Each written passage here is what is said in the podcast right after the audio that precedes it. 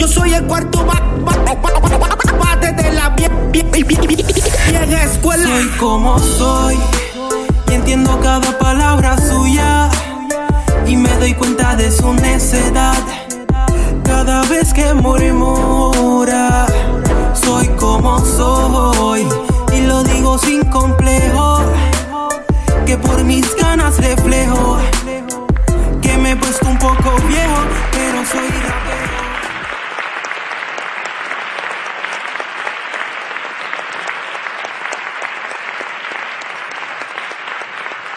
Saludos amigos.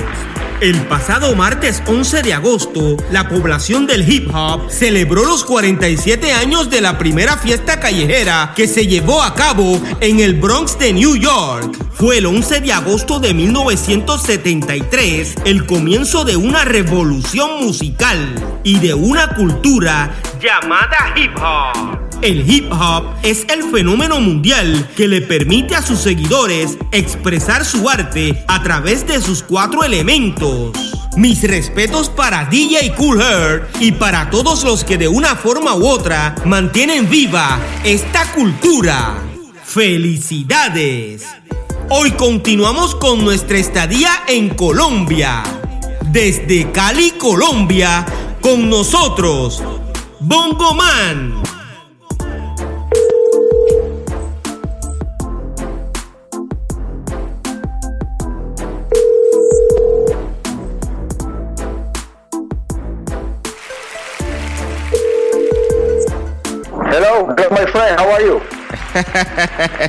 Saludos, Bongoman, ¿cómo estás?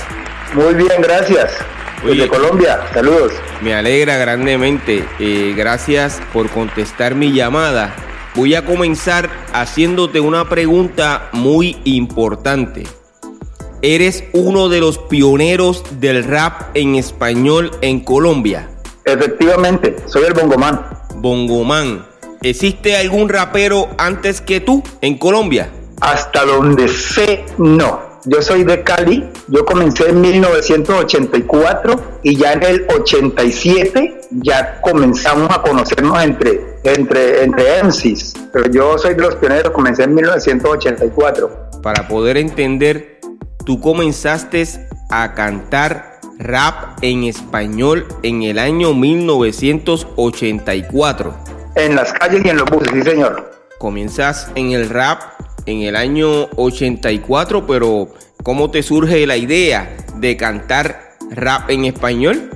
Me surge la idea porque por medio de Turbo, es una ciudad de, Antioquia, eh, escuchaba yo muchos rappers de Light. En ese tiempo escuchaba rappers de Light, yo consumía Cool and the Gang. eh, es decir, mi influencia es muy norteamericana, ¿no?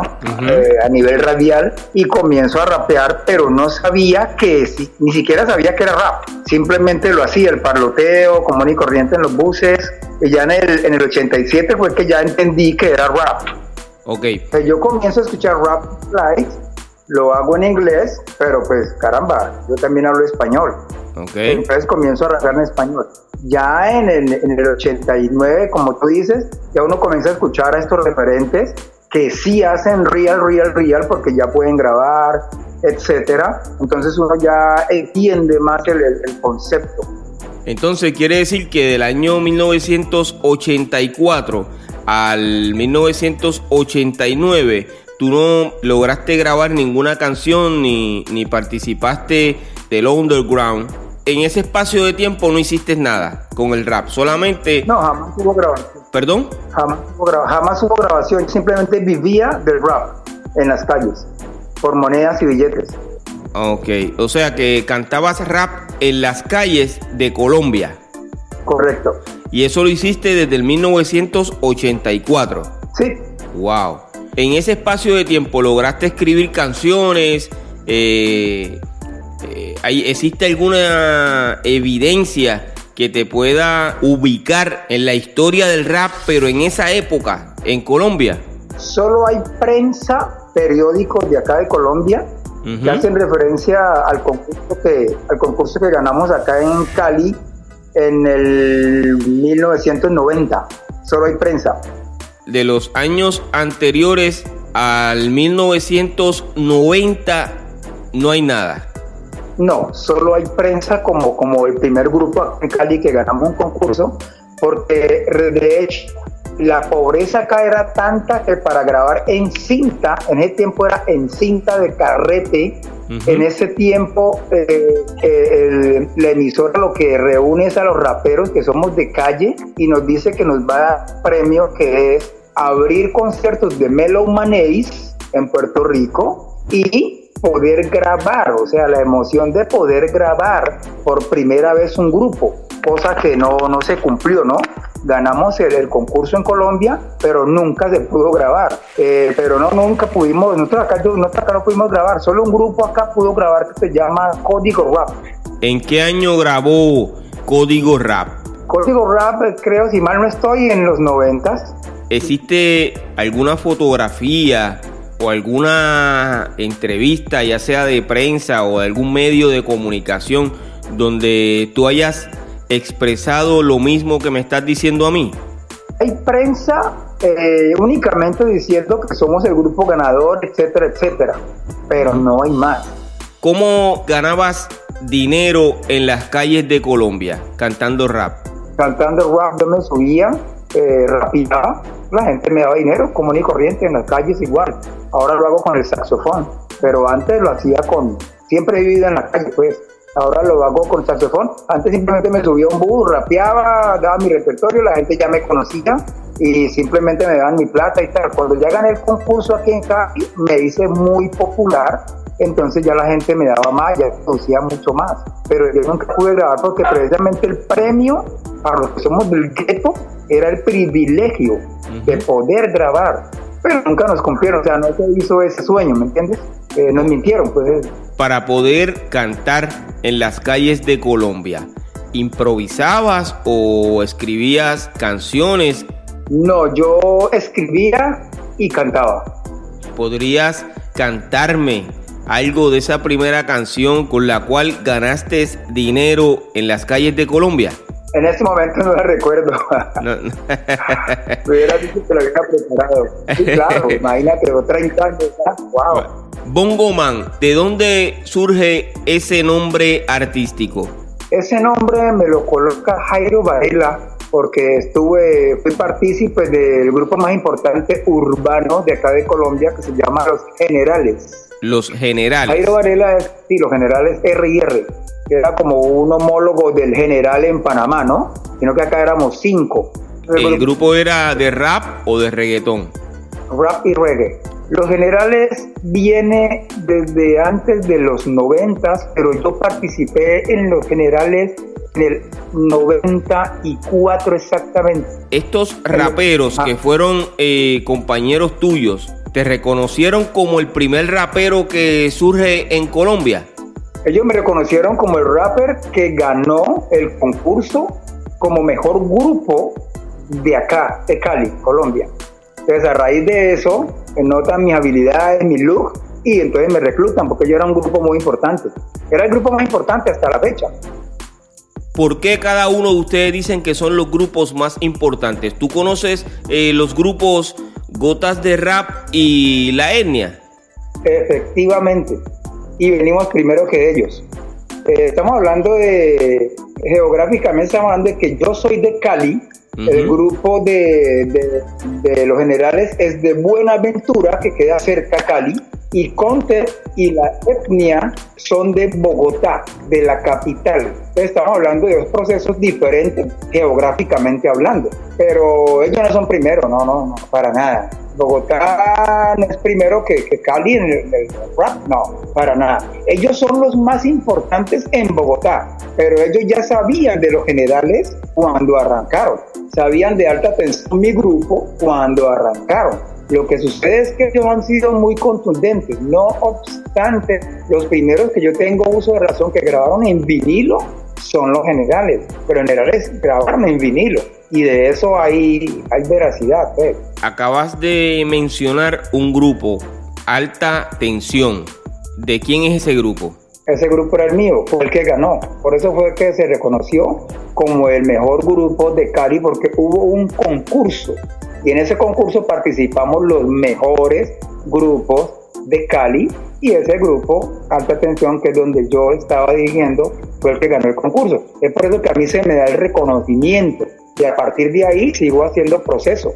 ¿Lograste pegar alguna canción en, en todos tus años dentro del rap? Ni tan siquiera pudimos grabar porque lo que estábamos peleando era por una grabación que, de la cual no nos cumplieron. Ahora, lo que yo logré fue hacer reggae, que si es una canción puede que, que, ya que está en YouTube, pero reggae, no, no, no rap, dentro de los generales. Bongo Man ha pisado un estudio de grabación como tal. No, yo grabé en el 93, 94 en el estudio Nietzsche. Lo que sucede es que hay confusión. A nivel de rap, yo no pude darme a conocer porque la idea era que si ganábamos podíamos grabar. Los pobretones que no podíamos grabar, podíamos grabar eh, si, si ganábamos. Ganamos y no se pudo grabar. Lo bueno de eso fue que los generales, en reconocimiento de que pues uno para ellos era una persona confiablemente, artísticamente hablando buena, ellos me reclutan y con ellos en el 94, algo así, logro grabar en Estudio Nietzsche por primera vez un acetato. Ese graba en Estudio Nietzsche en 1994, algo así, eh, pero era de reggae, el cual está en YouTube. ¿Cómo se titula las dos canciones que aparecen en el disco?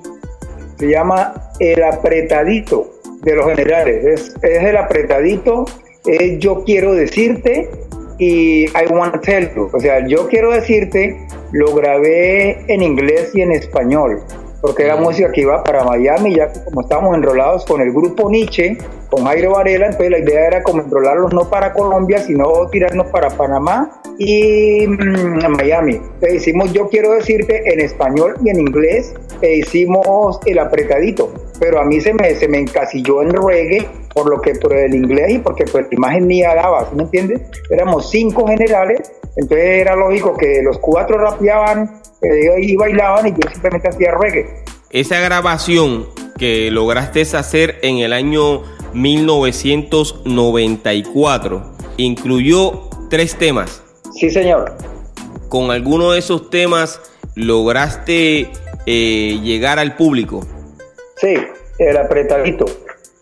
Pongoman, eh, ¿cuál es tu verdadero nombre?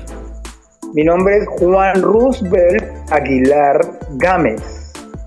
Como artista, tu nombre es Bongoman y vienes llamándote Bongoman desde la década de los 80.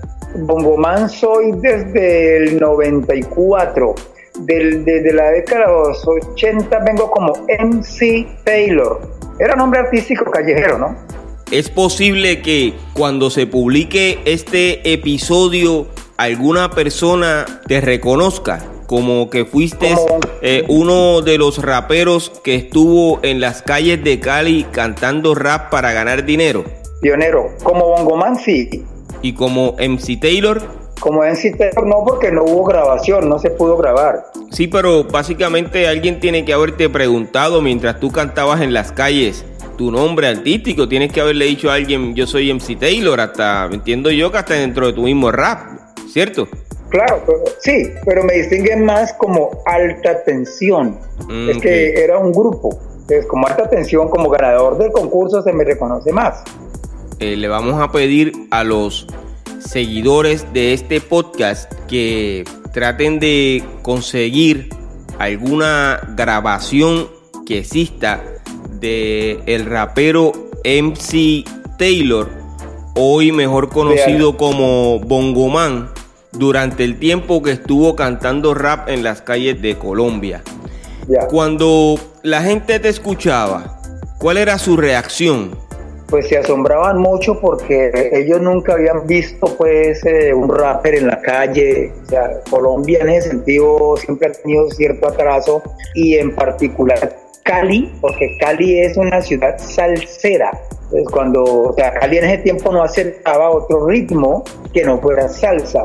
Entonces yo causaba asombro por ese tipo de circunstancias, ¿sí me entiendes? Y por el look, yo siempre he tenido esos looks. Entonces sí causaba algo y por eso la gente me daba dinero, pero no porque a la gente le gustara el rap, no, sino que era porque era algo, era algo nuevo que uno estaba trayendo al, al público. hoy o actualmente todavía existen raperos en las calles de Colombia? Efectivamente. Si damos un paseo por las calles de Cali, eh, hay raperos trabajando para ganar dinero con el rap. Sí, viviendo el día a día, sí. Wow. Sí. Ahora sí nos estamos entendiendo. Era más hambre que, que arte, ¿no?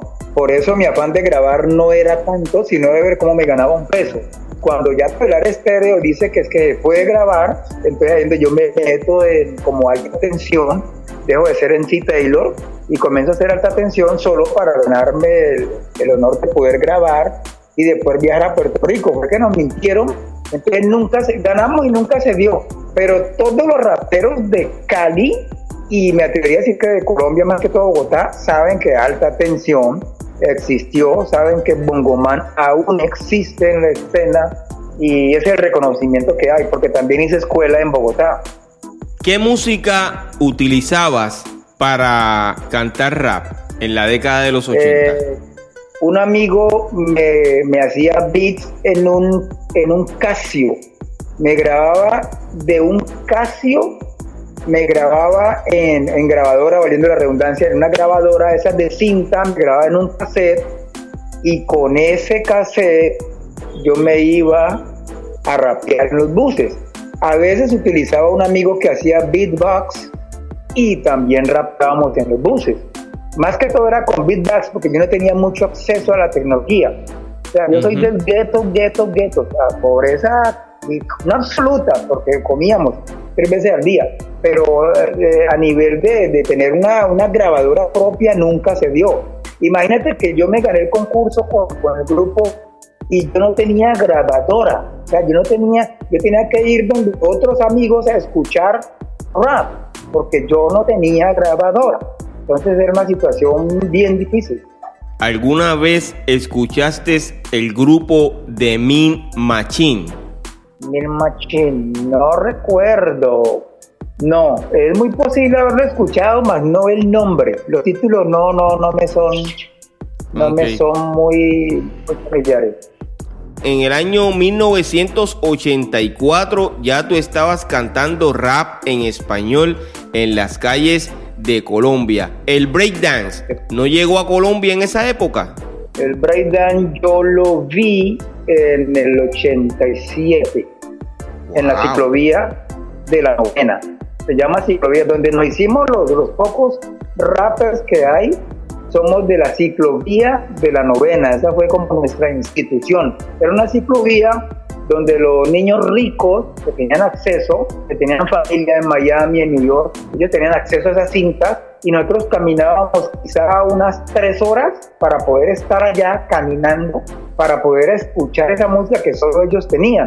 Y ellos tenían videos de, recuerden, en beta, en BH, algo así, en beta más, tenían videos eh, de este tipo de, de películas, en fin, entonces ellos comenzaron a bailar. Entonces yo recuerdo que en 1987 yo vi gente bailando breakdance, haciendo popping en, la ciclovía de la novena en Cali, Colombia. Quiere decir que no eh, participaste del baile como tal. Nunca bailé, nunca bailé. Simplemente yo componía letras, cantaba, a la gente le gustaba mucho lo que yo escribía y eso era todo en el lugar de, donde vivías, pues básicamente casi nadie bailaba rap porque no llegó eh, eh, en el tiempo que se supone que llegara. No, no llegó. Y si llegó, no había eco hacia esos barrios donde yo estaba por la pobreza, ¿no? La gente no, no tenía acceso. Es que en la radio en Colombia no había breakdance, no había breakdance, no había rap el que lo escuchaba era porque tenía un familiar en, los Estados Unidos. Era la única manera. Y nosotros los pobres, muy pobres, para poderlo escuchar teníamos que esperar todos los domingos que los ricos adineraditos de, de, de Cali iban a la ciclovía y colocaban sus grabadoras, eh, y uno se daba la oportunidad pues, de escuchar. Cuando uno venía para la casa ya no escuchaba más rap. Era cada domingo, cada ocho días que uno tenía oportunidad unas dos o tres horas de escuchar y de compartir. O sea que fue una carrera bastante accidentada para los que vivimos en el gueto. Oye, y entonces, ¿qué era lo que se escuchaba en la radio de Colombia? En la radio de Colombia había acceso a rancheras de México, salsa de Puerto Rico, em, música anglo, ¿no? Se escuchaba mucho Brian Adams, mucho Michael, se escuchaba mucho, es decir, la música era muy balada pop en, inglés, ¿no? Entonces había acceso, era como a eso. ¿Cuándo comienza a sonar el rap en español en Colombia? Más o menos en el 92, de mi parte, ¿no? ¿Y qué fue lo primero que tú escuchaste? Melo Maney, Gerardo, Bicotzi, pero eso solo lo hacía Todelar Estéreo, porque los DJs tenían acceso a eso. Pero no era que uno escuchara música una hora de, de, de rap, no colocaban un temita porque Perancejo venía de Miami, estaba trabajando en la emisora y lo colocaba, ¿no? Para darlo a conocer.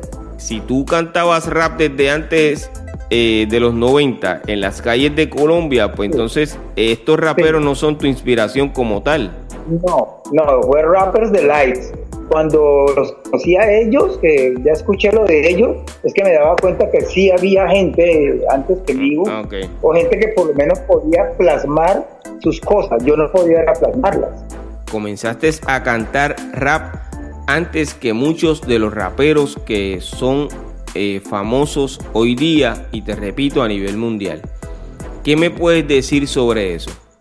De hecho a mí no me asombra, porque simplemente yo escuchaba, yo consumía música, como te digo, rappers de light, me gustaba el, tararero, tararara, tará, tará, pa, pa, pa, pa, pa, y yo comencé a rapear. Me gustaba, la gente, la primera vez que comencé a hacerlo en la calle, le agradó por algo nuevo, era una cosa entre ridícula y nueva, solo que yo tenía era muy fluido, tenía muy buen flow. Lo llevé a Cali, lo llevé a Medellín, estuve en La Guajira, estuve en Turbo, Antioquia, estuve en el Chocó, rapeando y yo comencé a vivir de esto. Pero yo no sabía que yo, digamos, era como, como, como de los primeros, no, yo vengo a, darme, a enterarme de eso.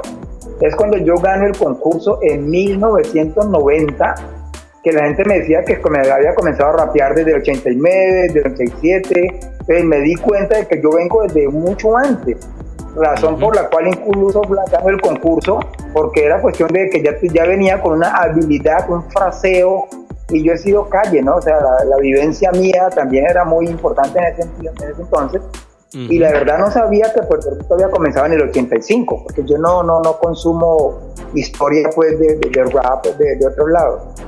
En el episodio número 20 de este podcast entrevisté al italiano Pino D'Angio. Este rapero me suena. Grabó su primera canción de rap en español en junio de 1980. La canción se llama ¿Qué idea? Sí, señor. Sí lo he escuchado. ¿En qué año escuchaste a Pino D'Angio? Ahí me corcha, pero yo creo que fue en un tiempo en que escuchaba Rapper de Live. Pero sí lo recuerdo, se llama ¿Qué idea? ¿Cuál idea? O sea, me acuerdo del coro, todo perfecto, me acuerdo, pero no lo asociaba, ¿no?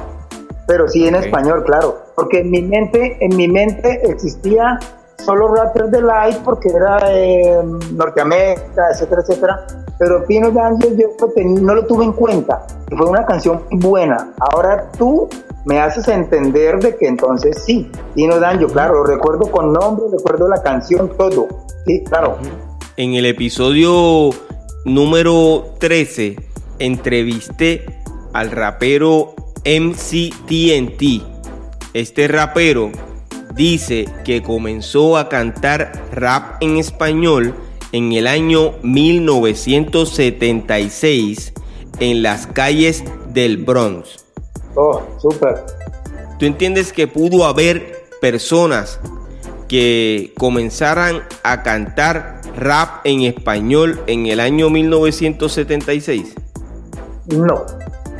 Para mí es nuevo. Y mis respetos. Claro, es nuevo. La historia que me cuenta el rapero MCTNT si te la cuenta a ti, tú no se la crees. yo le creo porque yo viví entonces algo muy similar a lo de él y lo mío es real porque yo lo sé. Em, entonces yo le creo. Que no haya evidencia no quiere decir que no sea cierto. Cualquier persona pudo haber comenzado a cantar rap antes de los que hoy son famosos a nivel mundial y han promocionado su carrera artística como siendo los primeros raperos del mundo, cuando la realidad es que en las calles y en los barrios pobres existía gente cantando rap en español. Disculpa, eh, te le pongo así. Eh, Alta Tensión ganó el concurso como mejor grupo en 1990. Creo que el segundo grupo fue Código Rap. Código Rap. Y mira la paradoja tan brava. Era para grabar, toda esa carrera era para, poder grabar algo y el grupo que quedó segundo pudo grabar algo con su propio dinero. O sea, estoy hablando de niños adinerados. Entonces, Alta Tensión es un grupo que ganó por sobre grupos que tenían dinero. Como la idea era grabar alta tensión, como se le robaron el concurso, nunca hubo nada, como todo aquí en Colombia nunca hubo nada. Código Rap sí, con su propia plata, su papá les dio plata y fueron y grabaron. Eso sí grabaron. Se llama Código Rap, el tema se llama Cali's the Place. Eh, de hecho, el chico se hacía llamar Diego DJ, o sea, él ya era DJ. Ellos lograron grabar por sus propios medios. Habían grupos que así, así hubieran ganado como alta tensión, también eran muy buenos y tampoco pudieron grabar. Entonces, simplemente hay gente que ha podido grabar porque ha tenido dinero y si eso los hace pioneros, pues yo respeto eso y eso, caramba, me quito el sombrero. Pero esa es una situación, ¿sí ves? Que se, que se da. En la década de los 80, ¿nunca conociste a ningún DJ? No, ni, ni siquiera esa palabra para mí era negada. O sea, en el gueto uno no sabía que era un DJ. Es decir, en MC Taylor y yo no sabía por qué era el MC. Simplemente lo asumí. ¿Me entiendes? Es una cosa así. Eh, mientras tú cantabas rap eh, en las calles de Colombia, tú no te enteraste de que en otros barrios como el tuyo surgieron raperos de rap en español, ¿o sí? No. De hecho, yo fui como la influencia de muchos, eso sí. Y también es de eso hay veracidad, ¿no? La gente te puede decir, ah, Bongomán, no, Bongomán. De, a mí acá se me tiene como pionero porque fue como de los pocos que se atrevió y muchos grupos a raíz de, de, mis inicios arrancó, ¿sí me entiendes? Serví como ejemplo. Entonces, paralelo, paralelo conmigo no, porque eso era algo muy ridículo para la gente. Es como cuando me dejé crecer el cabello la primera vez. En el gueto nadie se atrevía a, o sea, lo de Bob Marley era un tabú que por la marihuana, que porque se veía como un loco, o sea, yo me enfrenté a eso a raíz de, de, lo que yo hice, ahora hay muchos que sean que el cabello. A mí se me conoce como un pionero dentro de la cultura rap, dentro del mismo reggae, dentro de, de que fui de los primeros rappers que comenzó a tocar instrumentos, que me convertí en músico. O sea, siempre he sido como, como un, un referente, ¿sí me hago entender? ¿Qué edad tenías en el año 1984? Ahora tengo 55, haz la cuenta. wow, y todavía estás cantando rap. Yo canto rap, toco saxofón, hago reggae, eh, etcétera. Cuando me lo piden, claro. Todavía lo haces en las calles de Colombia. En las calles ya no hago rap. Lo hago en Dubai, lo hago en Turquía, lo hago cuando me lo piden, porque a mí me contratan entonces me dicen, mira, esto métele un poco de rap, a esto, ta, ta, ta, entonces yo lo puedo hacer. Pero no soy hopper, o sea, yo no. Es más, la idea del hip hop, para mí, cuando, ahora que lo escucho, no, yo sigo siendo rapper, no hopper. Todos esos conceptos, para mí, eso no, no, no. Para mí, o sea, yo no evolucioné, ¿me entiendes? No superé esas cosas. ¿A qué te dedicas actualmente, Bongoman? Toco saxofón en actividades privadas o en las calles de Colombia? Las calles no las dejo nunca. En privadas también lo hago. ¿Tu principal ingreso viene de las calles de Colombia? De la calle, siempre. O sea, yo pasé del rap, pasé al reggae y pasé al saxofón. Ahora lo que hago para participar es que me llaman para participar en, digamos, los rappers que me, que me, que me distinguen, como, como el Bongo Man, pues, el pionero. Eh, lo que sí hago es que allá meto saxofón en el hip hop. Me llaman para meter saxofón, para meter instrumentos, ah, yo lo hago. También participo vocalmente. ¿Hace cuántos años no grabas una canción? Caramba, es que grabar para mí fue en el 94, porque se, 94-95, porque se hizo con, en un estudio de verdad, ¿no? Porque acá todavía se hace en estudios artesanales. En un estudio de verdad, de verdad, eh, ahí te envía el link, eh, lo del apretadito, lo del reggae, lo de, en fin. Ahora, sí tengo grabaciones hechas en estudios artesanales, em, también las tengo acá en YouTube, pero la última vez que grabé, caramba, mira que tengo que hacer memoria. ¿Todavía existe la misma pobreza que en el año 1984 en Colombia? Para mí no, pero institucionalmente sí, porque yo soy de los únicos rappers que logró salir, ¿no? Lo, como que yo logré salir como músico, pero la gente que se ha quedado acá, sí, claro. Eh, seguimos como, a ver, cuando, cuando Código Rap de Cali pudo grabar, eh, Bongoman no podía grabar. Ahora que Código Rap está en Marte, Bongoman escasamente está buscando para salir de la Tierra. O sea, siempre han habido como abismalmente esa, esas, esas diferencias, ¿no? De, de, dinero. Lo que detuvo tu carrera fue la, la falta de dinero. La falta de recursos.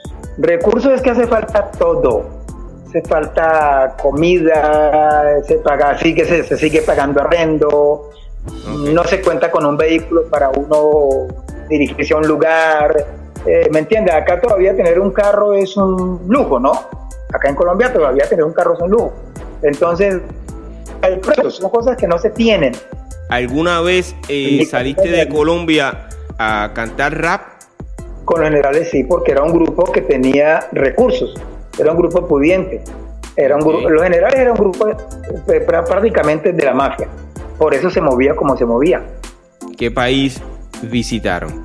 Miami, Panamá, Costa Rica, lugares así, Ecuador, Chile, lugares muy cercanos, Venezuela. Los generales se movían muy bien porque había infraestructura de hecho, nosotros teníamos limusina, es el primer grupo que ha tenido limusina aquí en Colombia. O sea, teníamos mucha comodidad, por eso los generales es un grupo pionero también, es, de los grupos más importantes. ¿Ese grupo todavía eh, está activo? El grupo desaparece porque nos asesinan a la persona que está al mando del grupo, a nuestro manager Freddy Williams. Pero como era un grupo que tenía que ver con narcotráfico, todo ese cuento, acá en Colombia, entonces había persecuciones, al tipo le dan de baja y desde ese momento el grupo muere. En 1996, más o menos 97, el grupo muere. ¿Qué tienes que decirme eh, sobre la música de la nueva generación? De la música de la nueva generación. Caramba, la pregunta es muy amplia. Yo diría que mm, eh, en el buen sentido la envidio, porque la gente, los jóvenes de ahora tienen acceso a cosas, eh, instrumentos musicales que de haberlos tenido los que no pudimos, la historia hubiese sido otra. Eso por un lado. Segundo, la gente de ahora me parece que no aprovecha bien esos recursos y hace música muy relajada, no se exige. Nos exigíamos más los que no teníamos con qué hacerla en los tiempos del bendito cassette, em, que no teníamos grabadora. Me parece que, que, haríamos mejor música de haber tenido en ese tiempo esos recursos. Pero admiro a su vez lo que hacen ahora porque están en su tiempo y respeto eso. ¿Has grabado alguna vez reggaetón? He participado con Junior Jane en un tema que se llama reggaetonera. A mí me llaman como pionero pues de, del reggae, del, rap acá. Me llaman mucho para hacer feat y yo los hago por dinero, entonces yo lo que hago, les hago coros, pero reggaetón, reggaetón, no. Pero te gusta el reggaetón. No, por gusto, gusto, gusto, que yo en mi casa lleve, vaya y compre eh, un CD de reggaetón o una ve que yo ponerme. No, eso no se da. El reggaetón que yo escucho lo escucho por accidente y lo acepto por accidente. ¿Entiendes? Pero de que me guste, no. ¿Consideras que el reggaetón es parte de la cultura hip hop? Yo lo veo más como cultura del reggae, más que del hip hop. Tengo que despedir este episodio. Quiero agradecerte grandemente que hayas colaborado con nosotros, eh, ya que eh, es de conocimiento público que tú eres uno de los pioneros del rap en español en Colombia. Una vez más quiero eh, agradecerte esta oportunidad que me brindas y te deseo mucho éxito. gracias porque mm, la verdad me hacen recordar cosas de las cuales me había olvidado. Entonces, muchas gracias. Escucharon a Bongo Man, pionero del rap colombiano y ex integrante del grupo Los Generales, a quien le agradecemos su participación en esta temporada. Gracias al viejo Alca por apoyar este podcast con sus conocimientos sobre la historia del rap en español. Yo soy Piro JM y esto es otro episodio más de Piro a lo natural. Oye, bomboncitos de menta para que se entretengan.